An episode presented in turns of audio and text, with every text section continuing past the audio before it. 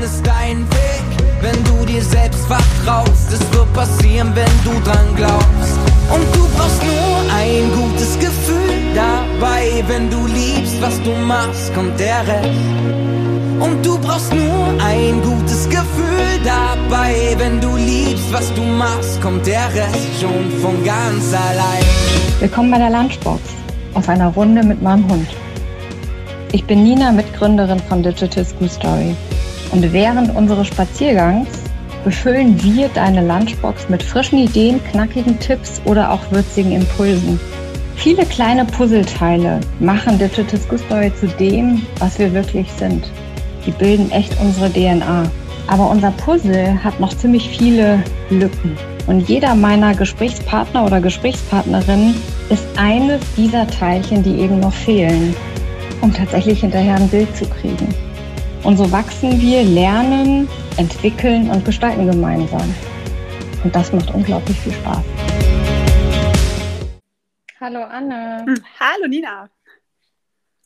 Willkommen in der Lunchbox. Ich freue mich, dass wir ja ein bisschen unterwegs sind zusammen und mal eine Reise drehen durch das, was wir gemeinsam bei Digital School Story erleben oder das, was erlebst ähm, und auch darüber so ein bisschen teilhaben lässt. Doch äh, wer bist du? Du heißt Anne Tesma, ähm, bist schon ganz lange auch in der Kommunikation. Das sind ja auch so unsere Schnittpunkte. Und ich würde gerne so ein bisschen persönlich dich nochmal beleuchten. Welche Hashtags, welche drei Hashtags ähm, würden dich am besten beschreiben? Ja, also erstmal vielen, vielen Dank, dass ich zu Gast sein darf, weil ich freue mich immer mit dir spazieren zu gehen und ich freue mich jetzt besonders auch ähm, diese Runde mit dem Hund mit dir zu machen. Ähm, meine drei Hashtags. Also das eine ist vernetzen, weil ich es total mag, wenn ich irgendwie eine Verbindung zwischen zwei Leuten oder zwei Organisationen sehe mit viel Potenzial, dass ich dann die zusammenbringe. Ähm, das zweite ist tatsächlich Growth Mindset, dass wir uns einfach ständig weiterentwickeln und Spaß daran haben zu lernen, gemeinsam zu wachsen und uns auch gegenseitig darin unterstützen. Und ähm, das Dritte ist sicherlich Familie, weil mir meine Familie, in der ich ganz viel gelernt habe, viel bedeutet und auch meine Familie jetzt, meine Kernfamilie mit meinen zwei Kindern und meinem Mann. Und das ist sicherlich ein ganz starker Antrieb für mich auch bei Digital School Story, aktiv zu sein, um die Bildung besser zu machen. Mhm. Ja, die, äh, da gibt es ja viele Verbindungen sozusagen, die wir haben. Äh, Familie, wir haben beide Kinder, die auch im gleichen Alter sind tatsächlich. Ja. Ähm, aber du hast ja auch eine ältere, die schon in der Schule ist. Ja. Ne? Und da kriegst du das ja sozusagen auch hautnah mit, was da so ein Stückchen passiert. Ich finde immer, Grundschule ist noch was, wo man auch äh, hoffentlich viel Spaß hat beim Lernen. Das geht ja bei mir erst los. Bei deinem zweiten geht es ja jetzt demnächst dann auch los. Ähm, aber wie erlebst du denn im Moment tatsächlich auch Schule bei deiner ersten, bei deiner älteren Tochter? Ich bin wahnsinnig dankbar, dass meine Tochter eine tolle Lehrerin hat, die sehr, sehr viel Wert auf den Zusammenhalt in der Klasse legt. Das, das macht sie wirklich aus und das merkt man an dem, wie die Kinder auch auf dem Schulhof oder bei Klassenfeiern zusammenhalten. Und gleichzeitig ähm, ist aber unser Schulsystem in Deutschland einfach darauf ausgelegt, Wissen zu lernen, also auch mhm. auswendig zu lernen. Mhm. Ähm, schon das alleine auch zu bewältigen, die Aufgaben. Es gibt die eine Lösung und dann wird das Ganze rückblickend bewertet in einem System von 1 bis 6. Also klar, da kann sich jetzt auch keine Lehrkraft rausziehen aus diesem System. Und das merke ich jetzt, weil gerade ähm, letzte Woche unsere Tochter ihr erstes Zeugnis bekommen hat. Und ähm, klar, also das, das, Zeugnis ist für uns als Eltern nicht entscheidend, aber trotzdem merke ich, dass sie schon jetzt in der Grundschule dieses System verinnerlicht mit dem Vergleichen, mit dem Bewerten und bin ich gut genug oder habe ich hier Fehler gemacht? Und das möchte ich eigentlich nicht. Ich möchte eigentlich, dass das Schulsystem die Kinder ermutigt, Dinge auszuprobieren, zu lernen aus eigenem Antrieb und eher auch eine mhm.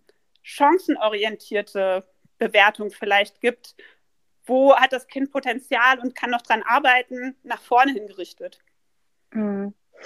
Ähm, jetzt hast du auch schon ganz richtig gesagt, das ist so abhängig ein bisschen ähm, mit der Lehrkraft oder wie auch, äh, wie motiviert, wie mutig vielleicht eben auch Lehrkräfte da rangehen. Jetzt ergibst du ja auch Lehrkräfte bei uns im Team. Äh, die spiegeln wahrscheinlich auch nicht den äh, Durchschnitt sozusagen, weil die auch sehr äh, ambitioniert sind äh, und sehr mutig sind mit den Dingen, die sie auch ausprobieren. Äh, also es gibt die sozusagen, die Mutigen. Ähm, war denn dann sozusagen für dich auch ein auslösendes Moment zu sagen, ähm, wie können wir genau das eben auch stärken, warum du sozusagen auch reingegangen bist bei Digital School Story oder warum, was war deine Motivation selber zu sagen, du äh, mischst da mit und du äh, wirst da auch wirksam?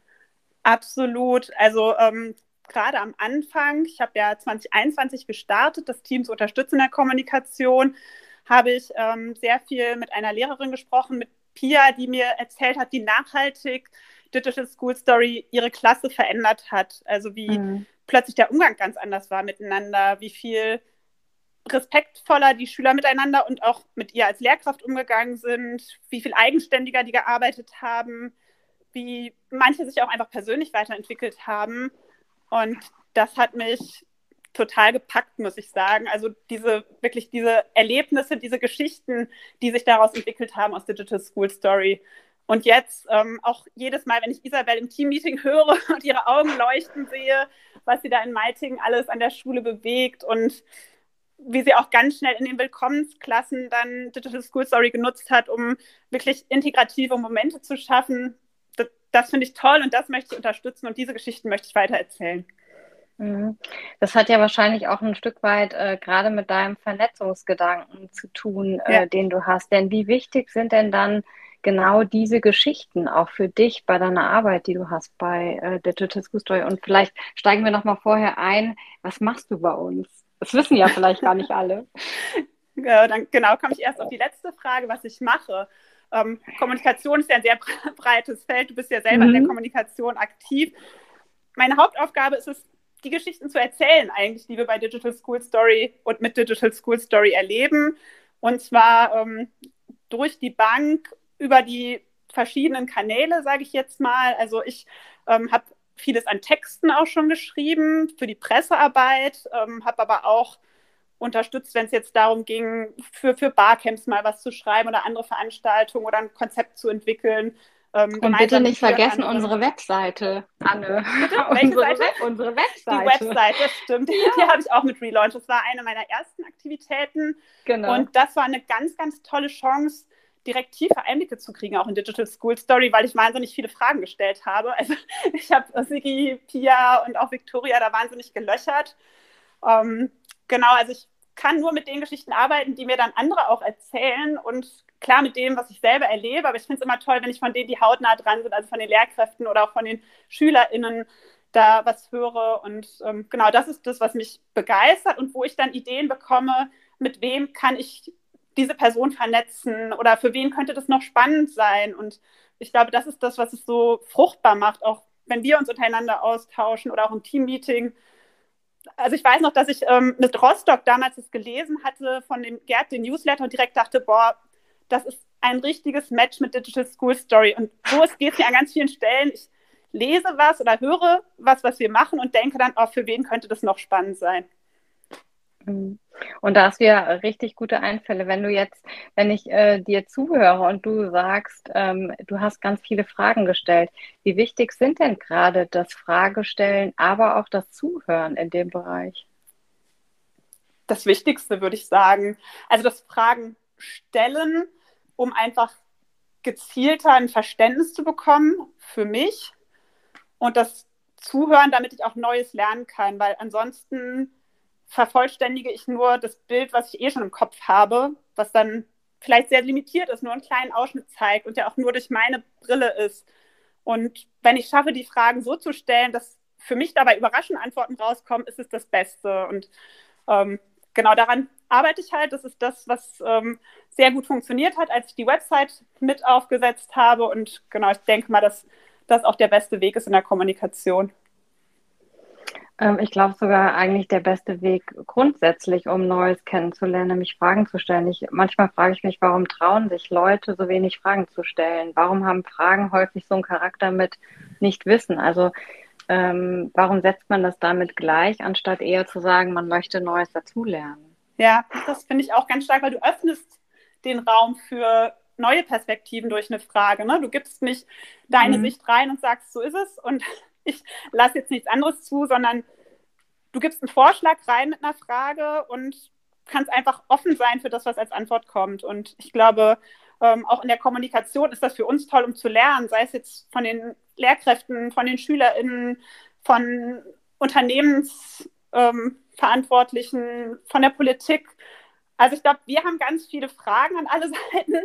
Wir haben aber auch einige Antworten. Also da freue ich mich oder freuen wir uns ja auch immer, wenn andere auf uns zukommen mit Fragen, was macht ihr eigentlich bei Digital School Story und was bringt das, was soll das?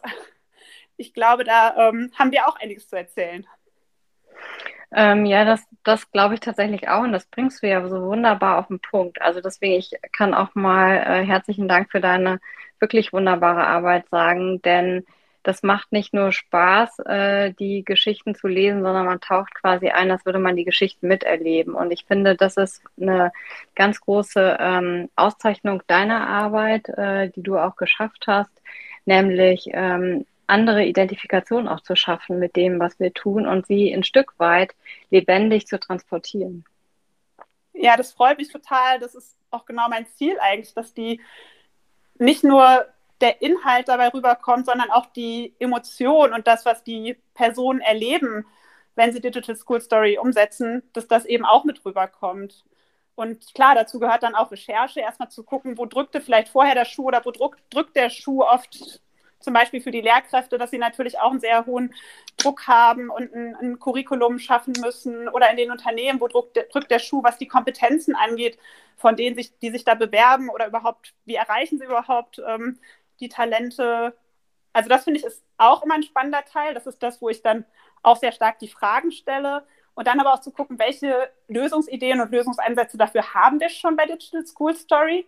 Mhm. Welche haben wir vielleicht auch noch nicht? Also wo können wir vielleicht noch was Neues hinzufügen? Und da sind wir ja auch super aktiv, finde ich, und entwickeln uns ständig weiter. Das ist eigentlich das, was es dann so spannend macht. Ne? Die Geschichte, die ich 2021 geschrieben habe, da kann man so viel hinzufügen. Also es reicht für ein ganzes Buch an Geschichten. Also sie würde, also sie würde heute anders lauten. Sie würde ein bisschen anders lauten, weil wir ja an ganz vielen Stellen auch nochmal uns verbessert haben und ähm, klar Stärken ausgebaut haben, also diesen Grundansatz der Kompetenzentwicklung, dass es uns eben nicht nur darum geht, okay, ein Jugendlicher macht ein Video oder ähm, lernt halt ein bisschen was anderes über den Unterrichtsstoff, sondern dass es uns darum geht, wie gehen eigentlich die Jugendlichen da raus aus dem Projekt? Also mhm. gestärkt, mit einer anderen Sozialkompetenz, mit einer anderen Erfahrung in der Teamarbeit, mit einer anderen Erfahrung selber eine Haltung zu entwickeln und zu zeigen. Ich glaube, das ist ein, ein, ganz, ganz entscheidender Punkt und das haben wir halt nochmal gestärkt und äh, evaluieren es ja jetzt auch gerade, sodass wir es dann mhm. wirklich belegen können.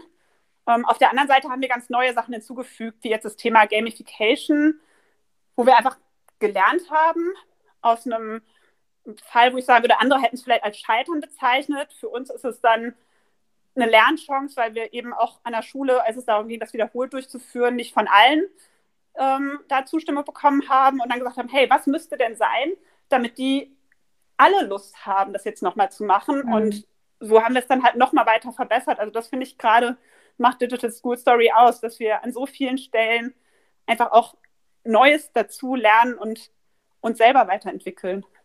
Genau, ich glaube, es braucht einfach so eine Grundoffenheit, ne? Also ja. auch gar nicht davon auszugehen, das, was wir gemacht haben als Produkt oder Projekt, ist in der Form fertig abgeschlossen, sondern eigentlich immer als offenen Case zu sehen, der ja. sich permanent weiterentwickelt über das Feedback der Teilnehmenden. Und ich glaube, das ist auch was, wenn das aufhören würde, dann würden wir was falsch machen.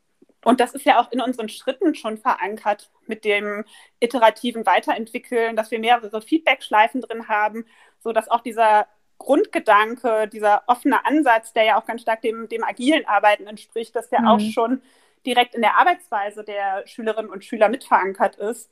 Und da ähm, sage ich einfach walk the talk und dann leben wir es halt auch selber und reden nicht nur drüber, wie andere das machen sollen. Ja. Genau, ich glaube, das ist auch was äh, Entscheidendes, was uns ausmacht, dass wir tatsächlich nicht nur reden, sondern wir wirklich machen. Also ganz viele Ideen, die einfach da sind, probieren wir einfach aus, ob sie klappen oder ob sie eben nicht klappen. Also nehmen unser Summercamp, ja. was ja auch nicht geklappt hat, aber auch dann reden wir darüber und gucken, wie können wir das äh, optimieren oder was ist das Learning für uns daraus, um ähm, das Produkt, das tatsächlich eigentlich gut ist, nochmal in einer anderen Stelle zu positionieren, wo wir vielleicht mehr Vorlauf haben oder nochmal ein bisschen was geschärft haben, vielleicht dann noch andere Kooperationspartner dabei haben. Und dann erwächst wieder was daraus, weil nichts ist umsonst, sondern ähm, wir haben überall unser Wissen eben angereichert wieder und was Neues dazugelernt. Ja, Macht es das sozusagen spannend das? für dich? Bitte? Macht es das sozusagen auch so spannend für dich, wenn du sagst mit deinem Thema Growth Mindset, du wirst dich wachsen, dass du dann selber eine permanente, ein, ein neugierig sein, dass man sich auch erhält. Wird es gestillt sozusagen bei deiner Arbeit bei DSS und auch im Team? Auf jeden Fall. Also ich fühle mich nach jedem Team-Meeting total inspiriert, weil einfach aus so unterschiedlichen Richtungen dann wieder neue Ideenbälle angeflogen kommen und ähm, auch manchmal für mich einfach völlig überraschend und ich finde es einfach richtig cool, wie es dann hin und her geht und der nächste sagt, ach, ich kenne da jemanden und ich lade den mal ein oder hey, ich habe hier eine Bekannte, die in dem und dem Bereich in der Politik tätig ist, ich spreche die mal an. Ich finde das wahnsinnig, das bringt wahnsinnig viel Energie da rein in diese Team-Meetings und auch in unsere Arbeit. Ich glaube, das ist ganz, ganz wichtig, dass wir diese Punkte zwischendurch immer haben, wo wir uns abgleichen, aber auch wo wir genau diese neuen Impulse reinbringen, aufnehmen, weiterspielen und immer mit diesem Spirit, wir probieren es aus, wir gucken, was draus wird, dann gucken wir, was wir daraus lernen können.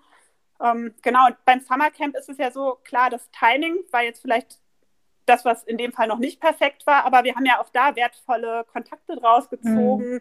Ähm, wir haben eine wertvolle Struktur geschaffen, also ich glaube, an ganz vielen Stellen kann man auch einfach gucken, was kann man jetzt daraus mitnehmen für das nächste, was wir angehen.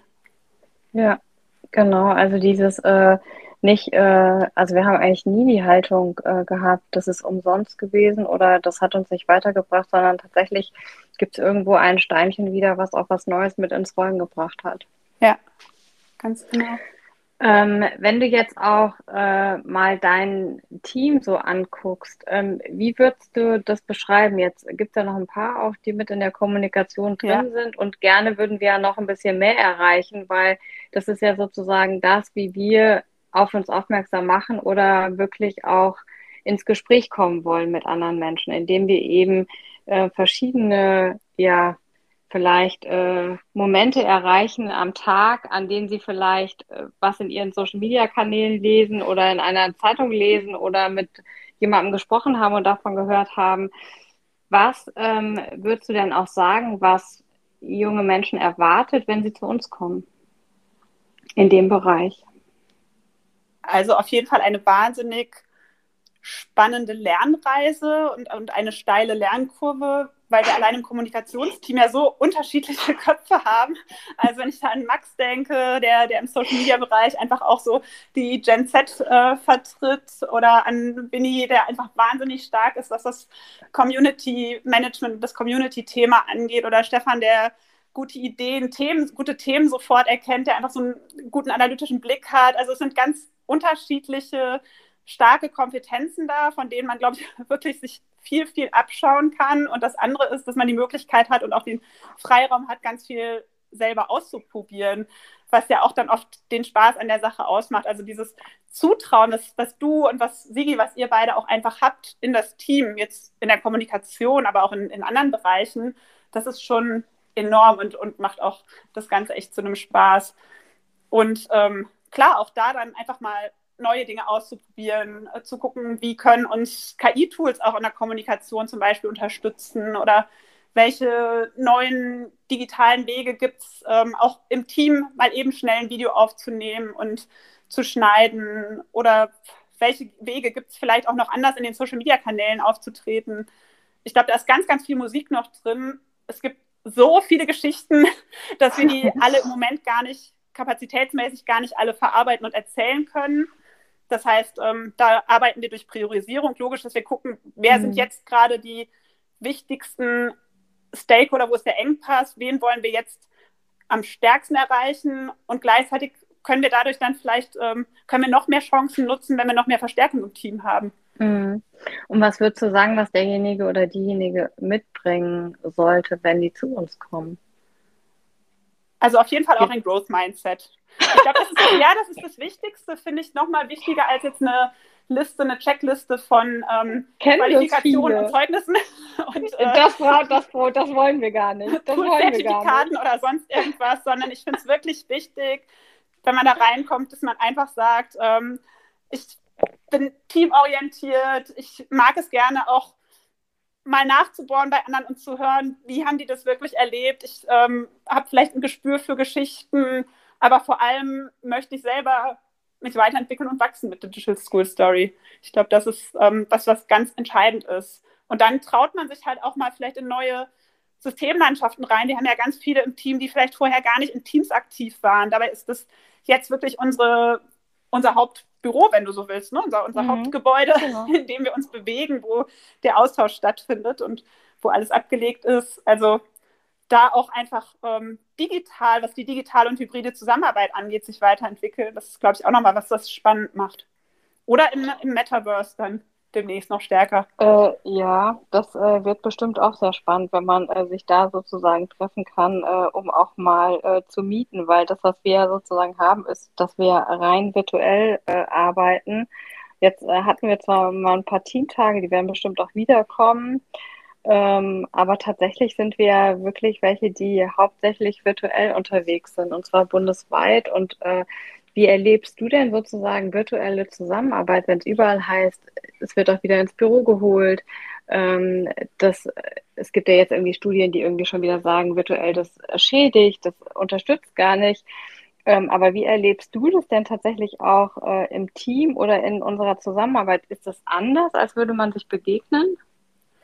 Mm, ich finde beides wertvoll. Ich finde, unsere Zusammenarbeit funktioniert super. Also gerade wenn ich jetzt so auf die ähm, Umsetzung von, von Themen und von Content in der Kommunikation gucke, wenn ich auf die verschiedenen Formate, die wir auch haben für die digitale Zusammenarbeit gucke, auf, auf synchrone und asynchrone Formate, darauf, wie wir auch alleine in unserem äh, virtuellen Team-Meeting über die Check-ins so eine positive Stimmung generieren. Also da kann wirklich keiner sagen, dass man keine Atmosphäre schaffen kann virtuell.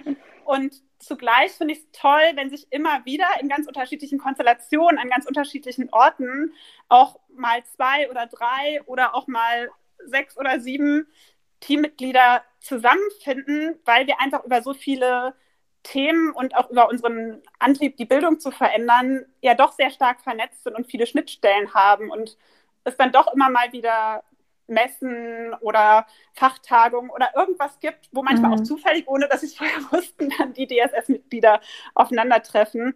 Ich glaube, das gibt dem Ganzen dann zusätzlich nochmal so einen Energiekick, ohne dass jetzt ähm, auf inhaltlicher Ebene da. War das nicht so, dass du Winnie kürzlich getroffen hattest? Genau, so war das zum Beispiel. Da war ich, ähm, da war ich auf der Voices-Konferenz für interne Kommunikation in Berlin und der Winnie schrieb mir plötzlich, schickte mir plötzlich ein Bild auf dem ich quasi war im Publikum. Und das war ganz witzig, weil er auf der anderen Seite saß. Und dann haben wir uns natürlich danach noch auf einen Kaffee getroffen.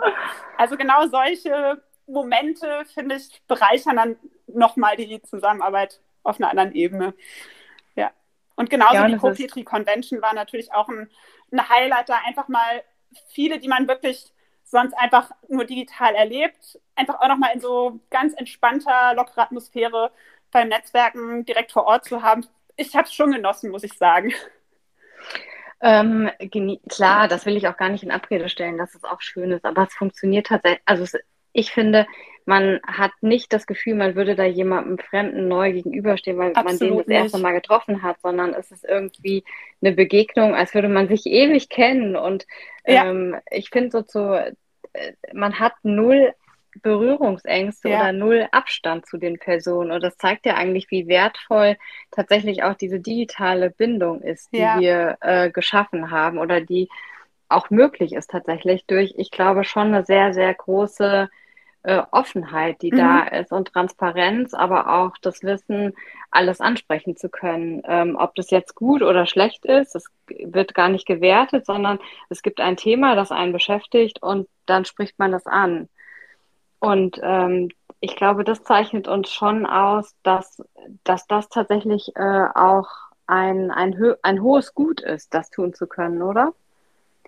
Das finde ich auch. Und ich finde, wie gesagt, dass die Atmosphäre, die, die du und Sigi, die ihr ja auch geschaffen habt am Anfang in den Teammeetings, die wir jetzt alle so mit auch weiterleben und weitertragen, dass die einen ganz großen Unterschied macht. Also einmal dieses, diese Offenheit, wir können alles ansprechen, aber dann auch sehr stark dieses Kollaborative, finde ich, dass man generell eine unterstützende Haltung hat für die Ideen der anderen und sich leichter mal traut, auch noch einen Vorschlag zu machen, auch da könnte ja jemand sagen, so, äh, nee, blöde Idee, ich, ich mache jetzt mein Ding so, wie ich es gesagt habe. Nee, so ist es nie eigentlich. Ähm, entweder kommt jemand und sagt, hey, toll, lass uns mal drüber zusammen sprechen, oder jemand sagt, ah, an der Stelle habe ich jetzt gerade was anderes gemacht. Aber es ist immer eine Offenheit, eine Dankbarkeit, eine Unterstützung da. Und ich glaube, das ist was, was, was dann wirklich das so wertvoll macht, was den Spaß ausmacht, ähm, auch an der ehrenamtlichen Arbeit für mich. Mhm. Ähm, wie, wahrscheinlich werden viele denken, was heißt denn das ehrenamtliche Arbeit und wie viele Stunden umfasst das? Und du bist ja sehr strikt auch. Also deswegen äh, äh, ist es ja auch wichtig, dass man das eben auch sagen kann, dass man auch ganz strikt Grenzen setzen kann. Das, das finde ich auch, weil wir müssen schon ähm, jeweils darauf achten, was brauchen wir an Erholung, an Pausen mhm. zwischen dem, was wir am Computer mhm. machen vielleicht auch oder zwischen dem, was wir für unsere Arbeit, für unser Ehrenamt machen. Und ähm, ich habe da halt gesagt, gut, ich kann zwei bis drei Stunden in der Woche was machen und die andere Zeit gehört dann halt meinem Job, meinem Vollzeitjob, meiner Familie oder halt mhm. auch einfach mal Zeit für mich. Das finde ich auch sehr, sehr wichtig, dass man auch mhm. einfach mal für sich guckt, Sport, Bewegung oder einfach mal ähm, entspannen ist auch ganz wichtig, um den Kopf freizukriegen für, für neue Ideen oder das Ganze mal zu ordnen und ich glaube, nur dadurch kann man dann, wenn man wieder in solchen Terminen ist, auch wirklich diese kreativen Ideen fliegen lassen, ne? dass man dann den Kopf frei hat. Genau, also ich finde das äh, ganz wichtig, dass man auch sehr, also dass, dass es eine Entscheidung ist, wie möchte ich mich einbringen und dann kann man sich in der Form einbringen. Also es ist eben auch nichts äh, vorgeschrieben als solches, äh, das muss jetzt hin, sondern wird es halt einfach ein Stück weit auch geschoben.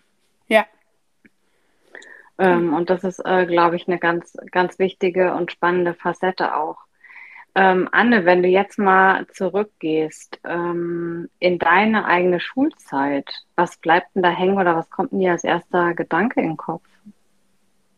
Ich habe ja ein super, super cooles Erlebnis gehabt ähm, mit einem Lehrer, der lebt inzwischen nicht mehr, der hat aber sehr stark auch meine Einstellung dazu, wie ich ähm, Aufgaben angeht, geprägt. Und zwar sollten wir ein Referat halten. Und das habe ich dann mit einer Freundin zusammen gemacht. Es ging um die Bauernkriege im, im, Mittelalter. Und irgendwie hatten wir keine Lust, da staubtrocken so Zahlen aufzubereiten und haben dann halt ein, ein Hörspiel daraus gemacht, haben uns irgendwie eine kleine Geschichte überlegt mit einem Bauern und, und seiner Frau und äh, genau, wie, wie, es dem dann erging, hatten zwischendurch noch so einen kleinen Rap-Song dazwischen und haben dann halt einfach eine Kassette mitgebracht, als wir unser Referat halten sollten, haben dann die Kassette abgespielt und waren selber ganz gespannt, ob jetzt ein äh, Donnerwetter über uns hereinbricht oder ein ähm, Ziel verfehlt oder wie auch immer.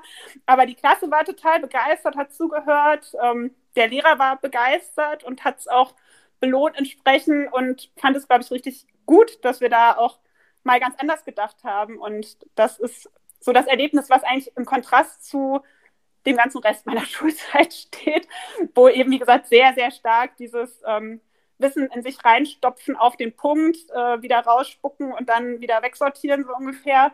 Mhm. Auch, auch gerade wenn ich jetzt an das Abi, an die Abi-Klausuren denke, ähm, stand das schon oft im Fokus, gerade in den Naturwissenschaften. Dann hatte ich in, in Politik auch einen ganz tollen Lehrer, der uns ähm, einmal in der Woche nachmittags einfach hat debattieren lassen. Und da mussten wir auch mal Perspektiven einnehmen, die jetzt vielleicht nicht unsere politische Perspektive waren, aber es war mehr wie in so einem Debattierclub, dass es einfach darum ging, die Argumente für seine Perspektive zu verstehen, also sich in diese Rolle hineinzuversetzen und dann auch zu vertreten. Und das schult natürlich auch überhaupt eine, mhm. eine Haltung nach außen zu vertreten. Also da bin ich auch ganz dankbar, dass einige meiner Lehrkräfte einfach ja neue Ansätze gewählt haben und nicht dieses reine Wissen vermitteln und, und Wissen speichern und wieder ausspeichern. Also vor allen Dingen bei dem Debattieren finde ich ja spannend, dass eben auch dazu gehört, Dinge auszuhalten und andere Meinungen ja. zuzulassen. Das ist ja das, was uns heute wirklich ein Stück weit abgeht. Ja, also wenn wir gucken, wie sich Kommunikation entwickelt, ähm, dann ist es ja wirklich ein großes Feld, wo man sagen kann, ähm, braucht, brauchen wir nicht eben auch viel mehr diese Meinungsvielfalt und dieses, ähm, ich lasse auch mal eine Meinung stehen und äh, lass es vielleicht mal sacken und reflektier mal, um dann eben auch zu gucken, hm, ist vielleicht gar nicht so dumm und habe ich gar nicht drüber nachgedacht vorher und ist ein guter Aspekt, den ich jetzt doch mal aufgreife. Wie sehr brauchst du das eigentlich noch mehr in dem Thema digitale Kommunikation? Mm, also die Offenheit finde ich schon und dann gleichzeitig nicht unbedingt die Dinge stehen zu lassen, sondern eher Fragen stellen. Denn wenn ich eine neue Perspektive höre, dann ist es vielleicht nicht unbedingt so, dass ich direkt, wenn sie meine anderen widerspricht, dass ich direkt sage, ah, okay, ich lasse es jetzt mal so stehen, sondern dass ich mich dann frage, okay, wie passt das zusammen mit anderen Dingen, die ich für, vorher für richtig gehalten habe und dann eher mit einer Frage reinzugehen in den Diskurs, anstatt mit einer Antwort, die dann sagt, äh, deins finde ich aber blöd, ich habe da eine bessere Perspektive mhm. drauf. Also einmal dieses Fragen stellen und dann dieses Zuhören. Das ist, glaube ich, auch was ganz, ganz Wichtiges, was geschult wird in solchen Debatten, dass man ja mhm. der anderen Person zuhören muss, damit man in der Antwort darauf auch gezielt Punkte aufgreifen kann. Egal, ob man sie bestärkt oder entkräftet oder einfach in Frage stellt. Ich muss vorher zuhören, damit ich auch weiß, wo kann ich anknüpfen an das, was jemand anders mir vorher gesagt hat. Ähm, würde dann, das würde ja bedeuten eigentlich, Zuhören unterstützt auch das in Richtung äh, Growth Mindset, dass man sich dahin entwickeln kann. Oder wie siehst du das? Auf jeden Fall kann man ähm, gutes Zuhören trainieren und lernen. Ich bin da mhm. selber noch eine Lernerin, sage ich mal, weil ich das ähm, sehr spannend finde und gleichzeitig, während ich anderen zuhöre, oft so viele Ideen in meinem Kopf sind, dass ich, ähm, wie gesagt, das sehr, sehr stark trainiere, meine Ideen erstmal zurückzustellen, sie mir aufzuschreiben oder wie auch immer gedanklich halt einfach in den Hinterkopf zu setzen, um weiter offen zu sein für das, was mein Gegenüber mir gerade sagt. Und ähm, das kann man trainieren. Da gibt es sogar inzwischen, ich weiß gar nicht, ob es LinkedIn Learning gibt, aber da gibt es auf jeden Fall auch Trainerinnen und Trainer für, für Listening. Ähm, gleichzeitig ist das was, was wir, glaube ich, auch alle ohne, ohne Anleitung schulen können in, in unserem Alltag, weil wir ja ständig Menschen begegnen, mit denen wir sprechen. Und auch mit der Familie, oder? ja, da ähm, finde ich es auch ganz wichtig, sich vor Augen zu führen. Also ich sage gelegentlich meinen Kindern, jetzt hör bitte zu. Und dann ist es wichtig, dass ich mich selbst dann auch hinterfrage, habe ich denn zugehört, was das Kind vorhin erzählt hat? Und, und ähm, mhm. habe ich das Kind jeweils ausreden lassen? Also, dass wir gleichzeitig auch darauf achten, hören wir da gut zu? Und klar, natürlich dann auch den Kindern zu zeigen, was es bedeutet, zuzuhören. Beides. Mhm. Äh, ganz spannende Aspekte. Ich würde gerne noch mal einen Schritt zurückgehen, was du gesagt hast. Ähm, das, was du erlebt hast mit den, äh, mit den Lehrkräften, ist ja schon, dass sie mutig waren. Ne? Also es war ja nochmal eine andere Zeit als heute, wo Lehrkräfte mutig sind und Dinge ausprobieren. Ähm, die erleben wir ja ganz explizit bei Digital School Story, wenn wir mit denen arbeiten. Ähm, aber zu der Zeit, in der du auch äh, oder ich in der Schule war, war das ja noch außergewöhnlich, wenn Lehrkräfte äh, diesen Mut tatsächlich auch so gemacht haben und was anderes ausprobiert haben. Und wenn ich jetzt dich höre, was du gemacht hast, nämlich auch äh, mit diesem Experiment da, da war das ja auch mutig. Brauchst mehr Mut von Lehrkräften, aber genauso auch von Schüler und Schülerinnen? Ja, auch und auch von der Politik. Also mehr Mut machen, mehr Ermutigung ist da, glaube ich, auch ein wichtiges Stichwort. Weil das, also klar sind es die Menschen, die letztlich den Mut haben, die Veränderung umzusetzen und gleichzeitig setzt das System so oft Grenzen, dass man umso mehr Mut und Kraft auch braucht, äh, die zu überwinden. Und wir berufen uns ja ganz, ganz oft in Deutschland auf das Humboldtsche Bildungsideal und da habe ich jetzt nochmal gelesen, dass es eigentlich ja Humboldt damals schon darum ging, nicht ähm, gezielt auszubilden und Wissen zu vermitteln, sondern dass die Menschen wirklich als mündige Bürgerinnen und Bürger aus der Schule gehen. Mhm. Und ich glaube, wenn wir uns einfach darauf besinnen und das eine Lehrkraft als Ziel setzt, wie gehen meine Schülerinnen und Schüler nachher, nach dem Abschluss aus dieser Schule heraus, dann würden sie vielleicht vieles anders machen. Weil ja die Frage ist, wie schaffe ich das am besten, dass die jungen Menschen als wirklich mündige und in unserem Fall auch digital mündige ähm, junge Menschen aus der Schule rausgehen.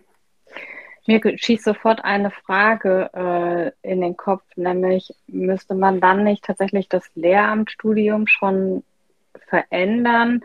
Weil du hast ja häufig das sozusagen, man war Schüler, man studiert dann und dann geht man sozusagen wieder in diesen, äh, in diesen Beruf sozusagen dann rein, aber hat ja eigentlich nie über den Tellerrand geguckt. Würde das dazugehören, nicht eher, um ähm, ja genau diese Anstöße auch geben zu können. Was braucht es da?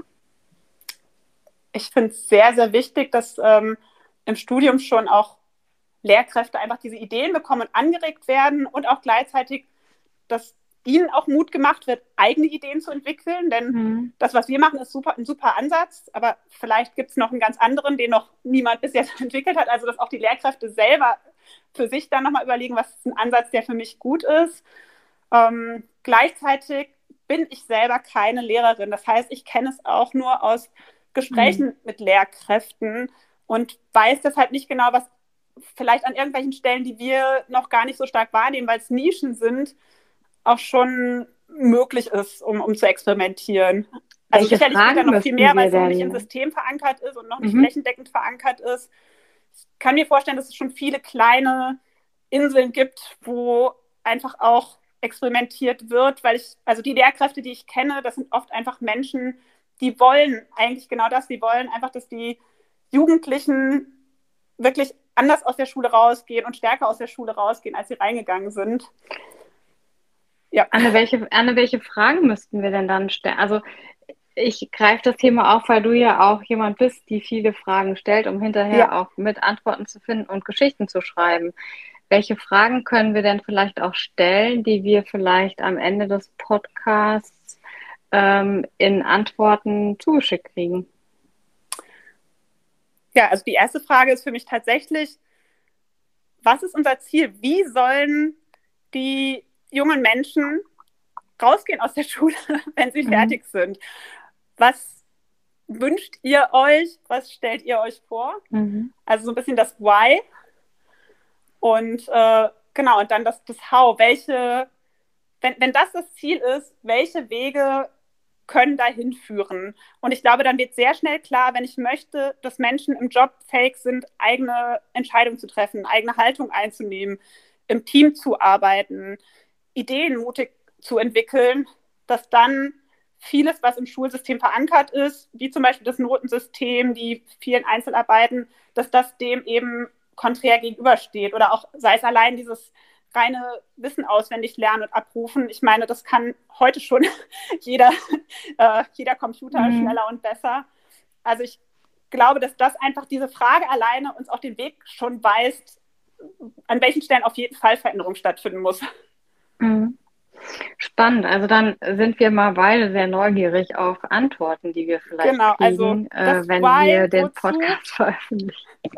Wozu gehen die Schülerinnen und Schüler in die Schule und dann auch natürlich das, das How, also wie kann Schule gestaltet sein, dass sie auch tatsächlich so rausgehen aus der Schule, wie, wie sie es sich wünschen und wie wir als Gesellschaft uns das mhm. wünschen.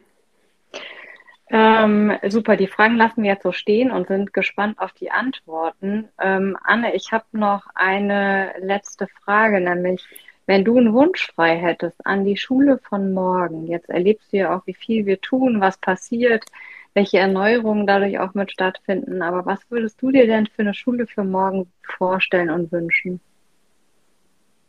Ich wünsche mir tatsächlich eine Schule, die ganz stark die Ideen der Schülerinnen und Schüler auch einbezieht. Und da habe ich ähm, von Steffi was gelesen, die in so einer Art Zukunftskongress war, es glaube ich an einer Schule war, wo dann Ideen gesammelt wurden. Ich weiß äh, in Rostock, dass da ganz viel passiert, um da auch die eigenen Ideen einzubringen. Ich weiß, dass meine Tochter zum Beispiel auch ganz stark sagt, ich hätte in der Betreuung eigentlich gerne einen Ruheraum, weil die kriegen den ganzen Vormittag Input, aber sie haben eben keinen Ruheraum. Also ich glaube, die Schülerinnen und Schüler haben auch schon ganz, ganz viele starke Ideen, die was verändern können. Und ich wünsche mir, dass ähm, diese Ideen gehört werden. Genau, sind wir wieder bei dem Punkt Zuhören. Ähm, vielleicht schubsen wir das einfach nochmal in die Runde, wie wichtig es ist, tatsächlich eben Schüler und Schülerinnen zuzuhören, aber vielleicht auch Lehrkräften zuzuhören, denn ähm, im, in dieser in dieser Bildungsdebatte kriegen wir ja schon mit, dass häufig jeder es einfach besser weiß, ohne dass er vielleicht tatsächlich in diesem System beheimatet oder Erfahrungen gesammelt hat, außer dass er selber auch Schüler oder Schülerin war. Ähm, und dass wir doch einfach die Daumen drücken, dass wir weiter da spannende Geschichten schreiben und vielleicht auch Teil dieser großen Veränderung mitgestalten dürfen und können. Ja, das ist auf jeden Fall mein, mein ganz großer Wunsch auch. Ich glaube, da sind wir auf einem guten Weg. Ja, sehr schön. Dann sage ich vielen, vielen Dank. Ähm, wir hoffen, dass ein paar auch reingehört haben, die vielleicht Lust haben, äh, mit in diese Textarbeit, mit in diese spannenden Geschichten einzutauchen und sie mit weiterzutragen und zu erzählen. Und ich möchte an der Stelle nochmal ganz, ganz herzlichen Dank sagen für deine wunderbare Arbeit und für dieses super schöne Geschichten erzählen. Ich danke dir, Nina, und es macht riesig Spaß. Danke, mach's gut. Also du auch. Tschüss. Da steckt etwas in dir, was wie ein Feuer brennt, das sich nicht löschen lässt, sich ausfüllt in jedem Moment. Ob du am Limit lebst, immer aufs Ganze gehst oder dich am Wurzeln fühlst, wenn du nicht erste Reihe stehst. Du findest deinen Weg, wenn du dir selbst vertraust. Es wird passieren, wenn du dran glaubst. Und du brauchst nur ein gutes Gefühl dabei, wenn du liebst, was du machst, kommt der Rest. Und du brauchst nur ein gutes Gefühl dabei. Wenn du liebst, was du machst, kommt der Rest schon von ganz allein. Das war die Lunchbox auf einer Runde mit meinem Hund. Viele kleine Puzzleteile machen Digital School Story zu dem, was wir sind. Sie bilden unsere DNA. Doch unser Puzzle hat noch ziemlich viele Lücken und jeder meiner Gesprächspartner oder Gesprächspartnerin ist eines dieser Teilchen, die noch fehlen, um tatsächlich hinterher ein Bild zu kriegen. Wenn du jemanden kennst, der zu unserem Podcast passt oder mit dem ich unbedingt sprechen sollte, dann schreib mir eine Mail an lunchbox at digitalschoolstory.de. Bis zum nächsten Mal.